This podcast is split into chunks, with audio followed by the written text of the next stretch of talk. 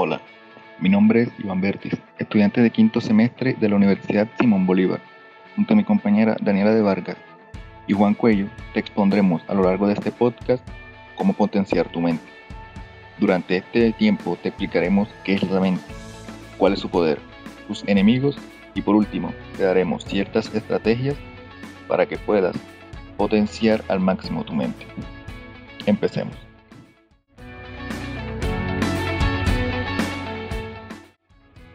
Iniciemos por definir qué es la mente. Palabras más, palabras menos, la mente no es nada más que las capacidades cognitivas que engloban procesos como la conciencia, la inteligencia, el pensamiento, la memoria, entre otros. Entonces, la mente es aquella que nos da las herramientas y nos enseña el camino que debemos tomar para llegar a todo lo que queremos. Si la utilizamos de la mejor manera, la mente será siempre nuestro mayor aliado. Ahora bien, existen dos tipos de mente, la consciente y la subconsciente.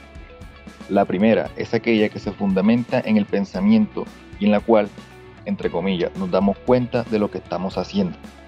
Por otro lado, tenemos la mente subconsciente. En su libro La biología de la creencia, el biólogo Bruce Lipton afirma que la mente consciente apenas realiza entre el 1 y el 5% del trabajo mental mientras que la mente subconsciente se encarga del 95 al 99% de este trabajo. ¿Qué pasaría si aumentamos el porcentaje de trabajo por parte de la mente consciente? Pues ganaríamos mucho en nuestro diario vivir, ya que realizaríamos acciones que anteriormente fueron analizadas y pasaron por nuestro pensamiento crítico.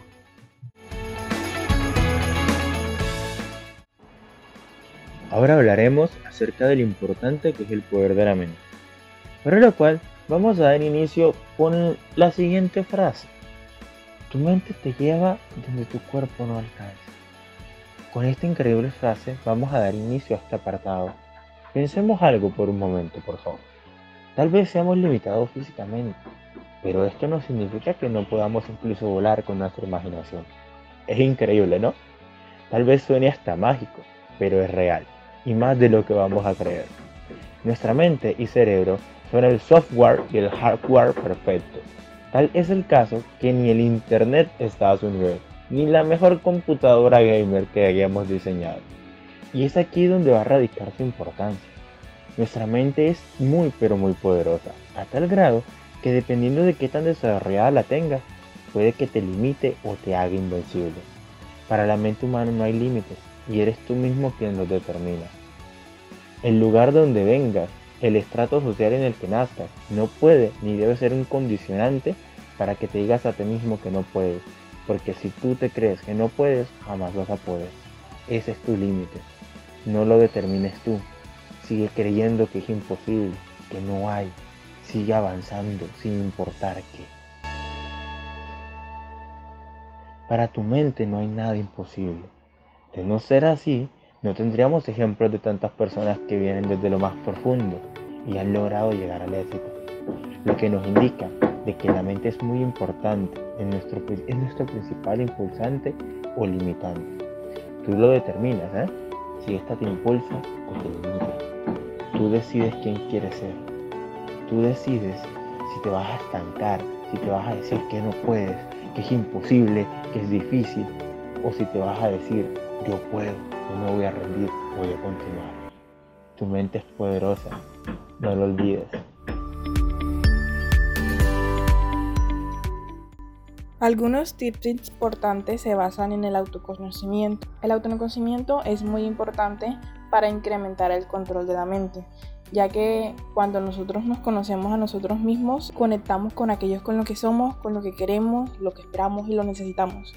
La mayoría de las personas no identifican sus motivaciones más profundas o exponen esa realidad interna por la que inician y no saben identificar y mantener sus conductas y hábitos. Esta es una estrategia clave para incrementar nuestro control y también nuestro bienestar, profundizando en nosotros mismos, saber quiénes somos y qué nos identifica y qué esperamos eh, hallar en un futuro. El segundo es tener paciencia, bajar el ritmo. Tenemos que apreciar el presente y tomar el control.